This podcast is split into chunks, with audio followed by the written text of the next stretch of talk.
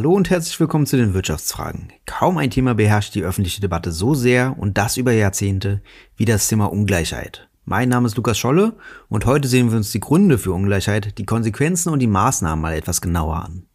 Denn während wir einerseits nur noch zwei Familien haben, die mehr als 41,5 Millionen Menschen besitzt, 2018 waren es immerhin noch 45 Überreiche, lebt mittlerweile jeder sechste Mensch in Deutschland an oder unter der Armutsgrenze und auch jedes fünfte Kind lebt in Armut. Und das macht was mit unserer Gesellschaft. So extreme Ungleichheit gefährdet unsere Demokratie.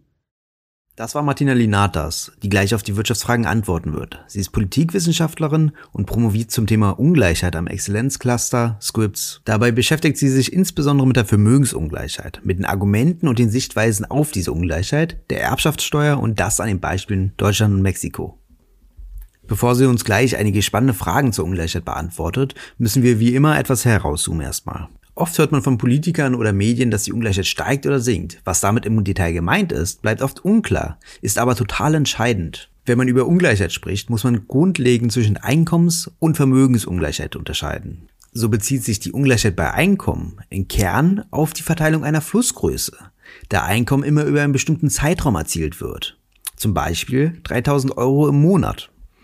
Bei der Vermögensungleichheit hingegen wird die Verteilung einer Bestandsgröße, also einem Vermögensbestand, zu einem gewissen Zeitpunkt betrachtet, also 250.000 Euro vorgestern um 13 Uhr. Profis unter euch werden es schon gemerkt haben. Aber das Problem ist, dass weder Einkommen gleich Einkommen noch Vermögen gleich Vermögen ist. Es mag große Unterschiede, ob man die Ungleichheit von Bruttoeinkommen oder Nettoeinkommen betrachtet ob man die Ungleichheit von Arbeitseinkommen oder von allen Einkommensarten, also auch Kapitaleinkommen betrachtet. Ebenso gibt es unterschiedliche Betrachtungsweisen auf das Vermögen. Zum Beispiel kann das Bruttovermögen oder das Nettovermögen betrachtet werden. Das wären dann zum Beispiel abzüglich Schulden oder Rentenansprüche. Um das noch weiter zu verkomplizieren, kann man die Ungleichheit auch noch in unterschiedlichen Größen wiedergeben. Der gängigste Weg ist die Darstellung in Prozenten am Gesamtanteil.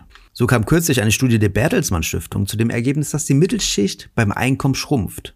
In der Studie wird die Mittelschicht so definiert, dass man zur Mittelschicht gehört, wenn man über 75 bis 200 Prozent des Medianeinkommens verfügt. Das wäre dann ungefähr ein Nettoeinkommen von 1500 bis 4000 Euro monatlich. Unterhalb dessen ist die untere Einkommensschicht und oberhalb dessen die obere Einkommensschicht. Der Anteil der Mittelschicht am Gesamteinkommen hat sich laut der Studie von 70 Prozent im Jahr 1995 auf 64 Prozent im Jahr 2018 verringert. Diese 6% Veränderung teilen sich in 5% mehr in der unteren Einkommensschicht und 1% mehr in der oberen Einkommensschicht auf. Bei dieser Studie wurde allerdings eine relativ großzügige Mittelstandsdefinition angewendet. Das Bundessozialministerium geht noch weiter und nimmt 60% des Medianeinkommens als Untergrenze. Das WSI hingegen nimmt 80% als Untergrenze und 150% als Obergrenze. Daher sind Ungleichheitsmaße sehr schlecht zwischen Studien vergleichbar. Diese Ungleichheit kann man aber auch in anderen Formen ausdrücken, wie zum Beispiel den Gini-Koeffizienten, der einen Wert zwischen 0 und 1 annimmt und man dadurch unterschiedliche Zeitpunkte besser vergleichen kann. Da er aber nur einen Wert zwischen 0 und 1 annehmen kann, ist er weniger anschaulich als zum Beispiel der Anteil am Gesamteinkommen, wie vorhin gesehen. Daneben gibt es zum Beispiel auch noch den Palmer-Index, der den Anteil der oberen Einkommen mit den geringeren Einkommen ins Verhältnis setzt oder den Teilindex, der die Gruppengröße berücksichtigt. Eine andere bekannte Ausdrucksweise von Ungleichheit beim Einkommen, die auch sehr bekannt und sehr ansehnlich ist, ist der Vergleich zwischen Maximal- und Durchschnittsgehalt in einem Unternehmen. Das wird oft bei DAX-Unternehmen angewendet. So lag zum Beispiel 2005 das Einkommen eines DAX-Managers beim 42-fachen des Durchschnittsgehalts im Unternehmen. 2017 lag es beim 71-fachen dessen. Soweit erstmal zu den Blickwinkeln auf die Ungleichheit am Beispiel von Einkommen. Natürlich kann man noch andere Indikatoren hinüberlegen, wie zum Beispiel den Bildungsstand oder den Familienstand. Sehr spannend ist aber auch die Vermögensverteilung, da damit Macht, Einfluss und weitere Erträge einhergehen. Aber wie groß die Vermögensungleichheit ist, ist gar nicht so einfach zu sagen, da man den Vermögensbestand bei Superreichen gar nicht genau erhebt. Man führt zwar Umfragen durch, aber daran nehmen Superreiche leider ungerne teil und werden statistisch auch nicht so oft getroffen wie die breite Masse. Daher wird das Vermögen von Superreichen notwendigerweise geschätzt, indem man unterschiedliche Datensätze kombiniert, Fehler bereinigt, um damit besser die Realität abzubilden. Der Ökonom Moritz Schulerek kam mit anderen in einer vielbeachteten Studie, die die Vermögensungleichheit von 1895 bis 2018 in Deutschland rekonstruiert. Die letzten Jahrzehnte sind für uns natürlich die spannendsten, da sie Implikationen für die heutige Zeit liefern. 1993 hatten die vermögendsten 10% ungefähr 50% des Gesamtvermögens. 2018 waren es dann 56%. Wenn die oberen 10% ihren Anteil am Gesamtvermögen erhöhen, müssen die anderen ihren Anteil reduzieren. Durch die Corona-Pandemie dürfte der Anteil der oberen 10% nochmal deutlich gestiegen sein. Soweit zu den Zahlen. Liebe Martina, du forschst zum Thema Ungleichheit. Warum ist das Thema so wichtig und eine hohe Ungleichheit schlecht für die Gesellschaft? Ungleichheit liegt als eine der größten Herausforderungen unserer Zeit als Querschnittsthema zu allen anderen Problemen, die wir zu stemmen haben. Sei es die Klimakrise oder die Spalten der Gesellschaft, man kann die Themen nicht vollumfänglich begreifen, ohne Ungleichheiten mitzudenken. Doch bevor wir weiter in die Thematik eintauchen, ist es vielleicht erstmal sinnvoll klarzustellen, von welcher Ungleichheit wir hier reden und wozu ich forsche. Denn es gibt nicht die eine Ungleichheit. Ungleichheit hat viele Formen und Gesichter. Eine Möglichkeit, die Formen zu unterscheiden, ist nach wirtschaftlichen, vertikalen Ungleichheiten, der Schere zwischen Arm und Reich, und zweitens den sozialen, den sogenannten horizontalen Ungleichheiten, wie etwa zwischen Männern und Frauen, LGBTQIA+, oder in puncto Rassismus. Dann ist es wichtig zu verstehen, dass diese verschiedenen Formen von Ungleichheiten verschränkt sind. Ich widme mich der Frage von Arm und Reich und insbesondere der Vermögensungleichheit. Vermögensungleichheit ist deswegen so wichtig, weil Vermögen in allen Ländern sehr viel ungleicher verteilt ist als Einkommen. Und Deutschland ist damit an der Weltspitze. In Deutschland besitzen zwei Familien mehr Vermögen als die ärmere Hälfte der deutschen Bevölkerung, also als 41,5 Millionen Menschen. Diese Vermögenskonzentration ist pervers und sie wächst weiter. Martin Schürz prägt im deutschsprachigen Raum dafür den Begriff von Überreichtum. Wenn es nach ihm geht, lautet die gesellschaftspolitische entscheidende Frage, kann eine Demokratie mit Milliardären fortbestehen oder wird sie ausgehöhlt? Ich finde die Frage provokativ, aber sie hat ihre Berechtigung. Denn während wir einerseits nur noch zwei Familien haben, die mehr als 41,5 Millionen Menschen besitzt, 2018 waren es immerhin noch 45 Überreiche, lebt mittlerweile jeder sechste Mensch in Deutschland an oder unter der Armutsgrenze. Und auch jedes fünfte Kind lebt in Armut. Und das macht was mit unserer Gesellschaft. So extreme Ungleichheit gefährdet unsere Demokratie. Einerseits haben wir die sozioökonomisch Schwächeren, die sich aus der Politik zurückziehen oder sich von ihr abwenden. Und andererseits haben Überreiche Einflussmöglichkeiten und Privilegien, die, nicht mit dem demokratischen Verständnis unserer Gesellschaft zusammengehen. Und was wir auch derzeit offenen Auges beobachten, aber nichts dagegen tun, hierzulande entsteht zunehmend eine Ungleichheit durch Geburt. Mittlerweile ist mehr als die Hälfte aller Vermögen vererbt oder verschenkt. Das heißt, wenn ich ein Haus sehe, dann ist statistisch gesehen die Chance 50-50, dass da jemand für gearbeitet hat oder eben einfach beim Spermalotto Glück hatte. Es wird also zunehmend wieder wichtiger, in welche Familie man hineingeboren wird. Es war einmal eine Vorderliste Gesellschaft. Wir hatten Könige, Kaiser und Adel, die herrschten. Aber wir sind ja eine Demokratie. Und diese Ungleichheit durch Geburt steht im absoluten Widerspruch zu unserer Vorstellung einer Leistungsgesellschaft und Chancengleichheit. Aber so wie die Dinge stehen, sind diese Narrative von Leistungsgesellschaft und Chancengleichheit zu einem Märchen verkommen. Das ist eine Bewertung, die wir häufig aus Medien, Wissenschaft und Politik hören. In der Ungleichheitsforschung gibt es aber unterschiedliche Theoriestränge über die Entstehung von Ungleichheit. Kannst du uns einen kleinen Überblick geben? Jede Gesellschaft hat und braucht ihre Erzählungen, ihre Narrative, wie Ungleichheit entsteht und warum sie legitim, also okay ist. Früher galt sie als Gott gegeben und wurde schlichtweg akzeptiert. Mit der Säkularisierung und Industrialisierung unserer Gesellschaften entstanden aber neue Erklärungsansätze. Karl Marx etwa lehrte, dass Ungleichheit mit der Frage von Produktionsverhältnissen zusammenhänge. Wir haben die Kapitalisten mit dem Kapital in Form von Produktions- und Lebensmitteln auf der einen Seite und die lohnabhängigen Arbeiter, die den Kapitalisten ihre Arbeitskraft anbieten, auf der anderen. Und während die Kapitalisten in Zeiten der Industrialisierung immer mehr produzieren konnten, weil die Prozesse immer effizienter wurden, immer mehr abwarfen, die Kapitalisten also immer reicher wurden, blieben die Arbeiter im Abhängigkeitsverhältnis und da ihre Löhne einen Kostenfaktor darstellten, blieben auch diese unten und die Arbeiter entsprechend arm. Neben Marx gab es auch andere Ansätze.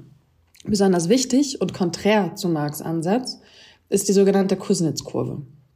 Simon Kuznets prägte Mitte des 20. Jahrhunderts die Vorstellung, dass eine wachsende Ungleichheit zur wirtschaftlichen Entwicklung einer Gesellschaft schlichtweg dazugehöre. Zunächst würden Gesellschaften wachsen, sich weiterentwickeln und Ungleichheit würde größer, aber mit der Zeit würde sie auch wieder sinken. Es gäbe quasi ein umgekehrtes U. Und so gesehen war Ungleichheit gar kein politisches Phänomen, geschweige denn ein politisches Problem. Diese Annahme wurde insbesondere von Neoliberalen aufgegriffen. Für Neoliberale war Ungleichheit nicht nur kein Problem, sondern sogar notwendig. Denn in Zeiten der Globalisierung und des technologischen Fortschritts waren wirtschaftliche Regulierungen, Sozialtransfers als auch höhere Löhne und Steuern einfach hinderlich.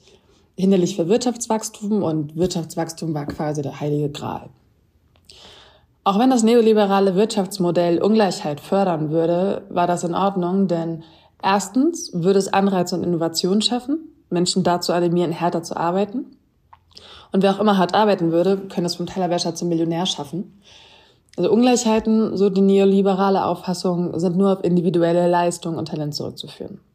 Ne, also jeder ist seines Glückes Schmied und bekomme in einer Leistungsgesellschaft das, was er oder sie verdient.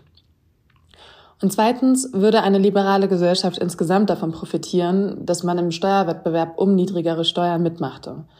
Denn was zunächst vor allem den Reichen zu mehr Reichtum verhelfe, würde mit der Zeit zum Rest der Gesellschaft durchsickern.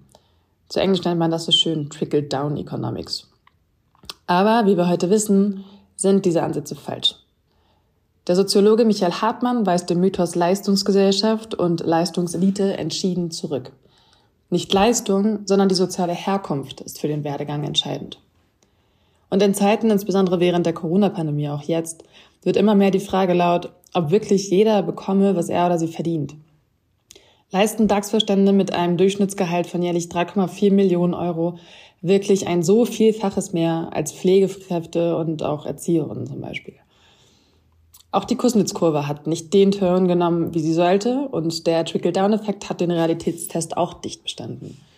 Sowohl Einkommens- als auch Vermögensungleichheit sind seit den 1980er Jahren kontinuierlich und extrem gestiegen.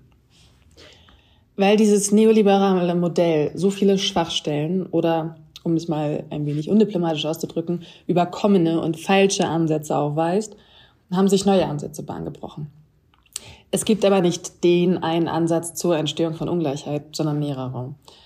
Basierend auf dem Verständnis, dass Ungleichheit sehr wohl ein politisches Phänomen ist, mache ich vier Bereiche aus, die meiner Meinung nach zusammen gedacht und erforscht werden sollten. Erstens das Steuersystem. Die beiden Professoren Seis und Sügmann zeigen in ihrem grandiosen Buch Triumph of Injustice, wie bedeutend das Steuersystem für demokratische Gesellschaften ist und wie ungerecht unsere jetzigen Systeme sind. Ich bin auf einer Linie auch mit Tax Justice Network. Ihrer Meinung nach sind die Ausgestaltung der Steuer- und Finanzsysteme Dreh- und Angelpunkt bei der Entstehung, aber auch Bekämpfung von Ungleichheit. Zweitens Vermögen. Wir müssen endlich davon wegkommen, immerzu nur über Einkommen zu reden. Vermögen sind extrem gestiegen und sie tragen zur Verfestigung und Weitergabe von Ungleichheit bei. Drittens, Narrative, Paradigmen und Ideologien. Das sind jetzt erstmal nur so drei schöne Worthülsen, aber konkret geht es darum, woran glauben die Menschen? Und warum reichen bloße wissenschaftliche Erkenntnisse nicht aus, um bestehende Ungerechtigkeiten im System zu überwinden? Das hat auch viel damit zu tun, wie Steuern beispielsweise geframed werden. Üblicherweise als Last. Aber Steuern sind nichts Negatives, ganz im Gegenteil. Wir sollten einen Steuerstolz entwickeln. Denn Steuern sind das wichtigste demokratische Instrument. Ohne Steuern gäbe es keine Demokratie. So einfach ist es. Und viertens, die Eliten. Ein Begriff, mit dem sich viele deutsche Akteure, die den Eliten zuzurechnen sind, sehr unwohl fühlen. Aber der Begriff hilft, den Blick auf die wichtigsten Akteure zu lenken. Und in Lateinamerika beispielsweise ist es auch absolut üblich, die Macht und den Einfluss der politischen, vor allem aber der Wirtschaftseliten zu analysieren.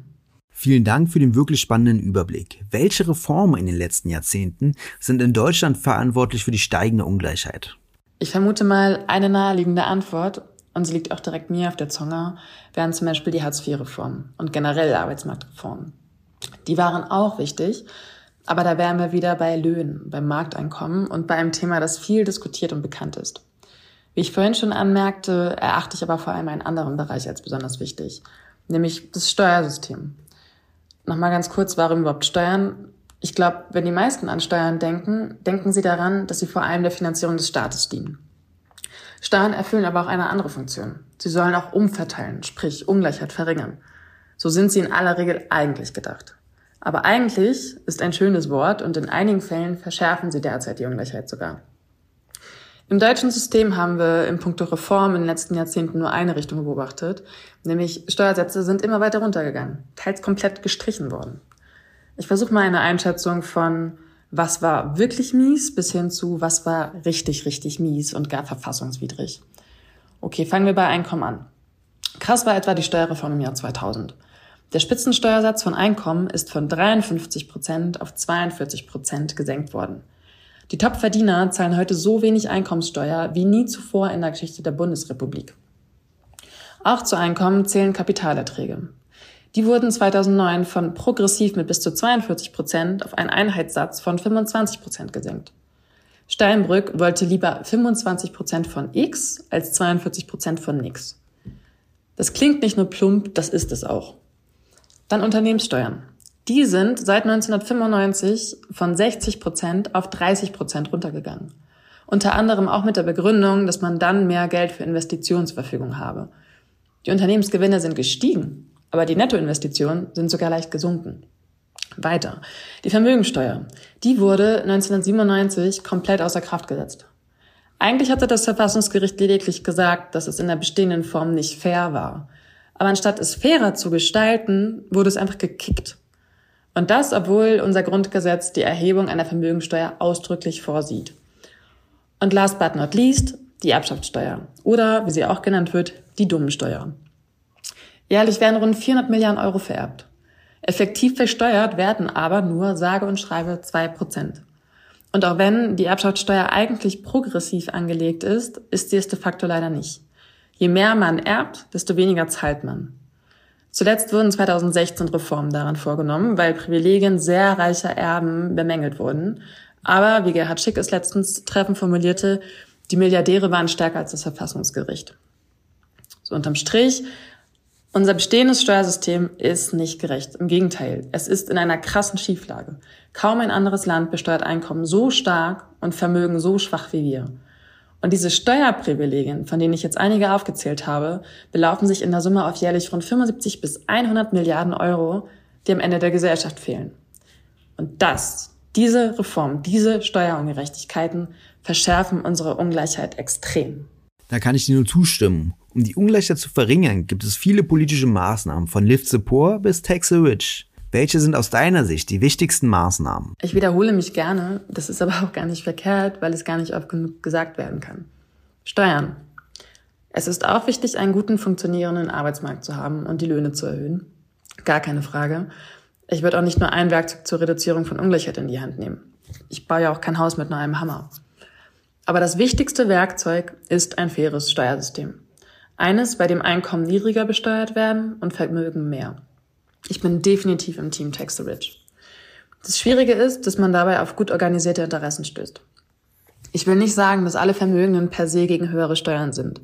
Es gibt auch Unternehmer und Erben, die sich für höhere Steuern auf das eigene Vermögen einsetzen. Dazu gibt es sogar mittlerweile Initiativen wie Tax Now oder Millionaires for Humanity. Es gibt aber auch sehr starke Bedenken und seit Anbeginn des modernen Steuersystems immer wieder die gleichen Argumente gegen höhere Besteuerung, die ins Feld gebracht werden. Am beliebtesten sind die Argumente Arbeitsplätze und Doppelbesteuerung. Beide faktenfrei, beide keine echten Argumente. Wenn es um Steuern geht, zählt vor allem eins, der politische Wille. Damit der aber aufgebaut oder auch verstärkt wird, braucht das Thema auch gesellschaftliche Aufmerksamkeit. Und deswegen brauchen wir über das konkrete Werkzeug Steuern hinaus auch andere Maßnahmen. Nämlich Kampagnen, Initiativen, ganz einfach Aufklärung, meinetwegen sogar Empörung. Wir brauchen endlich eine Diskussion, die die Sorgen und Bedenken in der Bevölkerung ernst, aber auch faktenfreie Argumente der finanzstarken Lobby auseinandernimmt. Und wir müssen es endlich schaffen, über das Thema Ungleichheit zu reden, ohne gleich Fremdwörter zu verwenden und derart zu sprechen, dass nur Leute mit akademischem Hintergrund in Volkswirtschaftslehre und mit Statistikkenntnissen darüber sprechen können. Das stimmt. Das Steuerthema war ja schon im Wahlkampf ein großes Thema. Alle drei Ampelparteien wollten kleine Einkommen entlasten und SPD und Grüne höhere Einkommen belasten. Ebenso beim Vermögen. Herausgekommen ist nahezu kompletter Stillstand in der Steuerpolitik. In einer Forschung betrachtest du ja auch das Verhalten und die Relevanz von Interessensgruppen hinsichtlich der politischen Maßnahmen bei der Ungleichheit. Zu welchen Erkenntnissen kommst du bei den vergangenen Reformen und bei den notwendigen Reformen zur Reduzierung der Ungleichheit? In meiner Forschung gucke ich mir insbesondere die Wirtschaftselite an. Ganz einfach, weil ihre Narrative viel häufiger Gehör finden und mächtiger sind als jene aus der Breite der Gesellschaft. Was ich bislang gefunden habe, ist ein ziemlich breit gestreutes Bild und das beruhigt mich. Es gibt nicht die eine Meinung, nicht das eine Narrativ in der Wirtschaftselite. Aber es lassen sich durchaus Tendenzen erkennen. Und wiederum große Lobbyverbände der Überreichen fahren ein ganz klares Programm. Sobald Steuererhöhungen im Raum stehen, springen die Lobbyisten auf. Besonders krass war das 2016 bei der letzten Erbschaftssteuerreform zu beobachten. 2014 beurteilte das Bundesverfassungsgericht die Bevorteilung der Familienunternehmen als teilweise grundgesetzwidrig. Heißt, eigentlich sollten die Privilegien für überreiche Firmenerben beseitigt werden. Aber da sind wir wieder beim Wort eigentlich. Denn tatsächlich konnte die Erbschaftssteuerreform als Erfolg der Stiftung Familienunternehmen und die Familienunternehmer als U verbucht werden. Der Ökonom Bürger Stolz und Wirtschaftsweise Achim Truger kamen in einer von Kenpeck in Auftrag gegebenen Studie zu dem Schluss, dass, und ich zitiere, die verfassungswidrige übermäßige Privilegierung des Betriebsvermögens im Rahmen der Erbschafts- und Schenkungssteuer im Ergebnis fast vollständig beibehalten wurde. Und auch im Bundestagswahlkampf waren Methoden und Macht des Lobbyverbands die Familienunternehmer wunderbar zu beobachten. Die Familienunternehmer planten im September eine neue Angstkampagne gegen Rot-Rot-Grün inklusive manipulativer Umfrage. In ihrer Rundmail an Mitglieder berichteten sie von geplanten Anzeigen in überregionalen Leitmedien, unterstützt von Social Media. Sie würden Vertreter zu Sendungen wie Markus Lanz einladen und das alles, um die Pläne für eine Vermögensteuer anzugreifen. Und dann wurde das Ganze geleakt und an Thilo Jung geschickt. Als Thilo diese Kampagne publik machte, wurde sie kurz ausgesetzt. Und es folgte die Stellung und, äh, Stellungnahme der Familienunternehmer. Ja, wir fürchten uns vor Überregulierung und Höchststeuerlasten sowie Enteignung. Aber dann wird sie auch wieder aufgegriffen. Und das Finale, am 15. September greift Armin Laschet den Tweet der Familienunternehmer auf, befeuert deren Kampagne damit also nochmal so richtig. So, und diese zwei Beispiele zeigen, wie mächtig und einflussreich sie sind. Dabei klingt Familienunternehmer jetzt so schön nach dem traditionsgeführten Laden um die Ecke. Aber wir reden hier von einflussreichen Großunternehmern. Christoph Butterwegge meinte zuletzt so schön, während sie hierzulande den Kosenamen Familienunternehmer tragen, werden vergleichbare Firmenbesitzer in Ländern wie Griechenland als Oligarchen bezeichnet. Vielen Dank, liebe Martina, für die spannenden Antworten und die Einblicke in deine Forschung. Das Thema Ungleichheit wird uns wohl oder übel noch in der Zukunft weiter begleiten, da es mit der Ampel nicht angegangen wird. Zwar werden zum Beispiel die unteren Einkommen vor allem durch Mindestlohn profitieren, aber die breite Mitte der Gesellschaft geht leer aus. Die oberen Einkommensschichten werden sogar vielleicht noch profitieren, wenn der Solidaritätszuschlag durch das Bundesverfassungsgericht gekippt wird. Wichtig ist, dass dieser sich ja nicht nur auf die Einkommen bezieht, sondern auch auf die Unternehmensgewinne und die Kapitalerträge. Eine Abschaffung kommt also hohen Einkommen und Besitzenden mehrfach zugute. Das lässt vermuten, dass die Vermögensungleichheit noch weiter wachsen wird.